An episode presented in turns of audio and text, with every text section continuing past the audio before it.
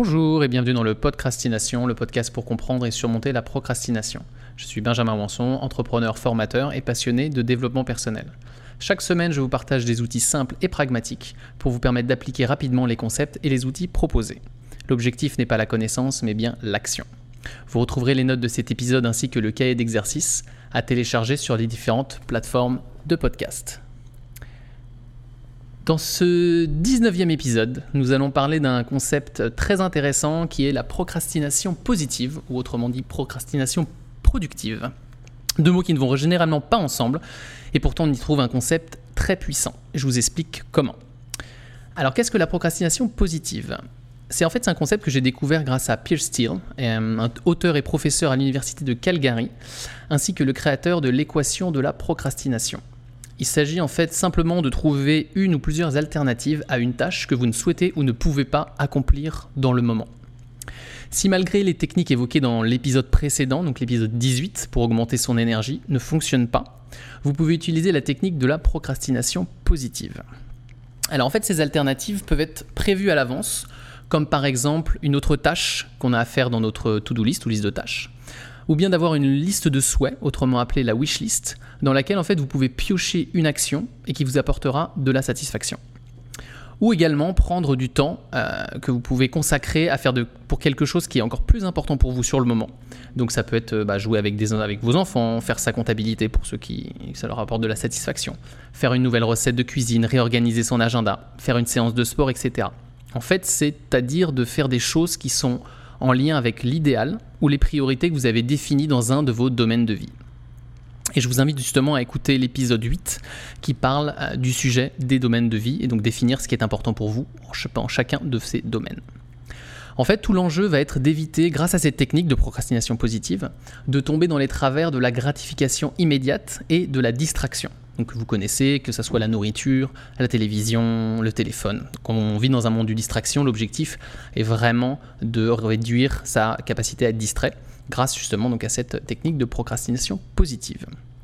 Et donc c'est quelque chose au final qui, euh, bah, cette distraction ne nous, vous apporte aucune satisfaction réelle sur le long terme, contrairement, à la procrastination positive qui, elle, font des, vous permet de faire des actions qui sont en lien avec ce qui est important pour vous. Alors concrètement, comment faire pour utiliser cette méthode?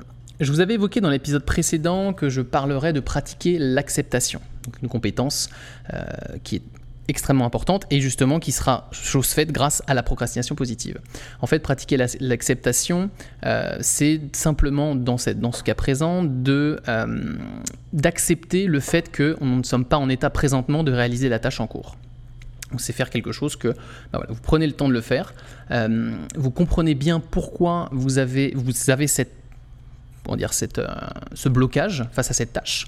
Donc, euh, ça soit ça peut être des peurs, ça peut être de la fatigue, ça peut être de l'angoisse, ça peut être le bruit environnant, ça peut être votre état émotionnel également.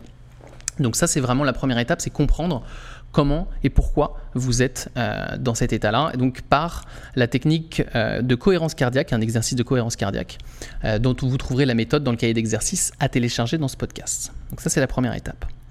La deuxième étape va être soit de reporter votre action, tâche ou projet plus tard dans la journée ou dans la semaine en l'intégrant de nouveau dans votre agenda, donc dans un bloc de temps soit vous listez les alternatives que vous pouvez faire qui seront en lien avec un projet futur, un domaine de vie et qui vous apporteront de la satisfaction, donc la fameuse wish list. Et la troisième étape va être euh, de faire l'action que vous avez sélectionnée, qui, euh, vous, va vous apporter de la satisfaction. Et surtout, ce qui est important, ça va être de déconnecter votre mental de la situation qui vous bloque. Donc ça, c'est les trois étapes. Et pour que ça soit encore plus concret, je vais vous donner un exemple euh, qui m'est arrivé bah, pas plus tard que le week-end dernier, dans lequel j'ai appliqué la procrastination positive. En fait, actuellement, je travaille sur le lancement de mon entreprise, qui est un projet qui est totalement nouveau pour moi. Et qui, euh, du fait que ça soit ma propre entreprise, euh, je fais face à de nombreuses peurs qui, bah, qui arrivent, du fait que j'étais pour la plupart du temps salarié. Et donc certaines tâches euh, que je m'étais défini à faire m'ont semblé insurmontables dans le moment présent. Non pas parce que c'était difficile, mais parce que j'avais justement ces peurs associées que j'ai pu euh, identifier, notamment grâce à cette première étape, donc l'exercice de respiration. Ensuite, j'ai utilisé quelques outils pour augmenter mon énergie. Donc, euh, comme j'avais évoqué dans l'épisode précédent, la musique, une musique dynamisante, mettre de l'eau fraîche sur le visage, faire une pause méditation. Donc, c'est des choses qui fonctionnent pour moi. Et ensuite, ce que je faisais, c'est que je faisais le minimum que je pouvais faire sur ce projet. Donc, le minimum, c'est euh, la technique des petits pas, donc que j'ai parlé dans l'épisode 3, la méthode Kaizen. Donc, c'est vraiment des actions insignifiantes, très simples à faire et qui prennent vraiment très peu de temps. Donc ça peut être simplement une phrase, rechercher quelque chose sur Internet en lien avec mon projet justement. Et donc en fait j'ai appliqué donc cette méthode-là, entrecoupé d'autres tâches que j'avais décidé de faire, donc des choses qui euh, de ma wishlist, donc des choses que bah, qui semblaient moins difficiles à faire, que ça soit des choses euh, personnelles, des, tâches administratives, même ma comptabilité. Donc euh, pour vous dire que même si j'aime pas la comptabilité, c'est plus simple pour moi de faire la comptabilité que de travailler sur mon projet d'entreprise. Donc voilà, donc c'est ça. Donc vraiment trouver un moyen de toujours garder cette productivité cette, ou cette procrastination, mais de manière positive. Faire quelque chose qui est important pour soi. Et en fait, ce que j'ai fait notamment, c'est que bah, surtout que j'ai accepté le fait que je n'accomplirais pas ce, que jour ce que j'avais prévu. Donc c'est ça, pratiquer l'acceptation. Mais en fait, c'est correct, parce que même si cela va prendre du temps, je sais que euh, je finirai ce fameux projet, création d'entreprise. Et surtout, je sais aujourd'hui pourquoi il m'est difficile d'accomplir ce projet, puisque j'ai pu identifier un certain nombre de, mes peurs. Et cela m'a vraiment retiré un, poids, et ça justement me motive à avancer et à surmonter euh, ces peurs. Donc ça va continuer mon développement personnel. Donc voilà, donc c'était un exemple vraiment concret pour vous dire comment le faire et comment par un exemple on peut appliquer cette procrastination positive. Donc rapidement, euh, dans le cahier d'exercice, je vais vous, je vais vous redire les étapes bien sûr en détail pour vous aider à mettre en place cette, euh, cette technique. Petit rappel, la première étape, donc c'est la cohérence cardiaque, cohérence cardiaque ou espace de respiration. La deuxième étape, euh, planifier euh, de faire à nouveau cette action ou bien écrire votre liste de souhaits si ce n'est pas déjà fait. Et la troisième étape, réaliser pleinement votre action, c'est-à-dire ne pas penser au blocage que vous avez eu précédemment sur l'action euh, que vous vouliez faire précédemment. C'est-à-dire pratiquer de la pleine conscience.